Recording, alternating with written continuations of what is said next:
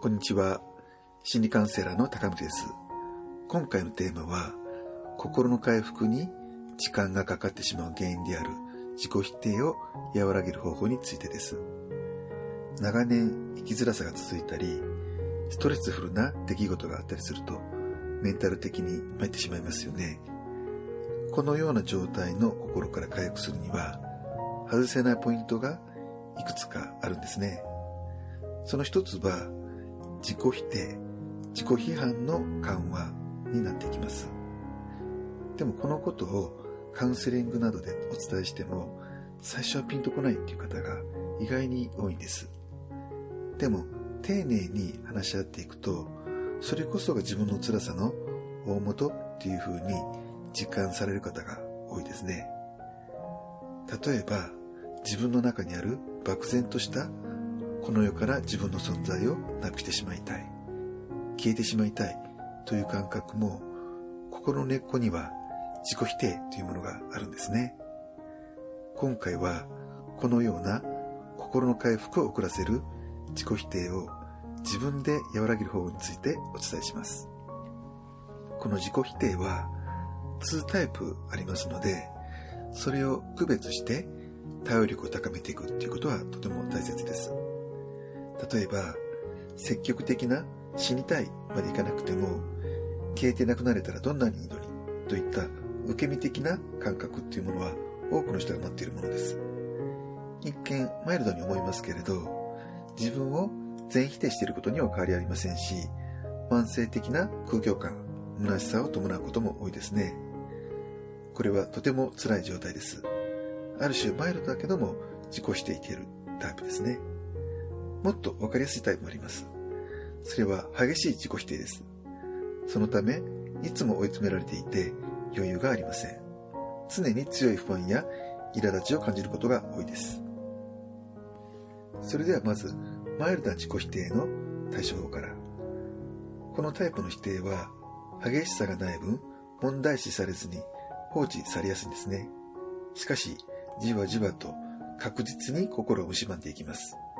自分という存在がどんどん希薄になっていく。そのため、生きてる実感がはっきりしない。いつもどこかでどんよりしていて、曖昧なまま。こういったマイルドな自己否定は、日々の自分に対する接し方が大切です。要は、まみに自分をねぎらい、時として褒める。こういった心習慣を身につけることが非常に助けになります。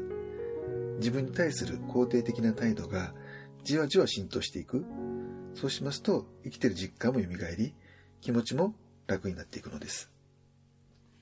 次に、激しい自己否定への対処法。この自己否定は、早急な対処が必要です。積極的に死にたいと思い詰めていることも多いですし、実際リスクが高いですね。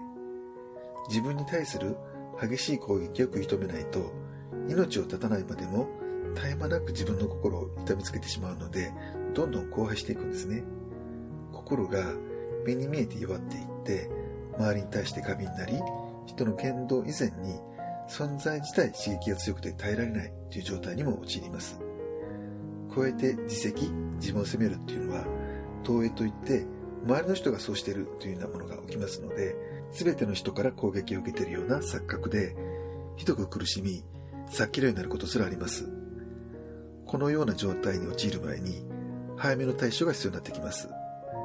まずは、激しい攻撃を中和する強い言葉が不可欠です。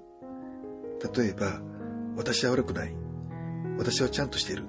といった言葉を毅然とした口調で言うのです。このような言葉を繰り返すと、自分の中の激しい攻撃も、その勢いが中和されて弱っていきます。まずは、応急措置的に、このような強いアプローチを行うことが大切です。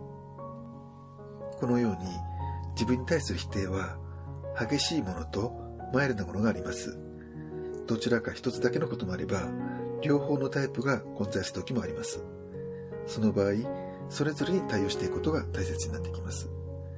普段はマイルドな自己否定が多く、ある瞬間、発作的に激しい自己否定に陥るというケースもありますね。自分の中の自己否定は、普段どちらが多いのか、どのような出方をするのか、そのパターンをまず把握できるといいですね。その上で、それぞれ対処していくということが大切です。カウンセリングを進めていて、心の回復がなかなか進まないとき、この自己否定というのがボトルネックになっている可能性が高いですね。この自己否定の存在をクライアントさんと共有でき、その緩和のために協力することができたら、そこから急激に回復するっていうこともままあります。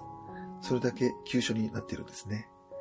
まずは、ご自身でできるところから取り組んでいくことをお勧めします。以上、最後までお聴きいただきありがとうございました。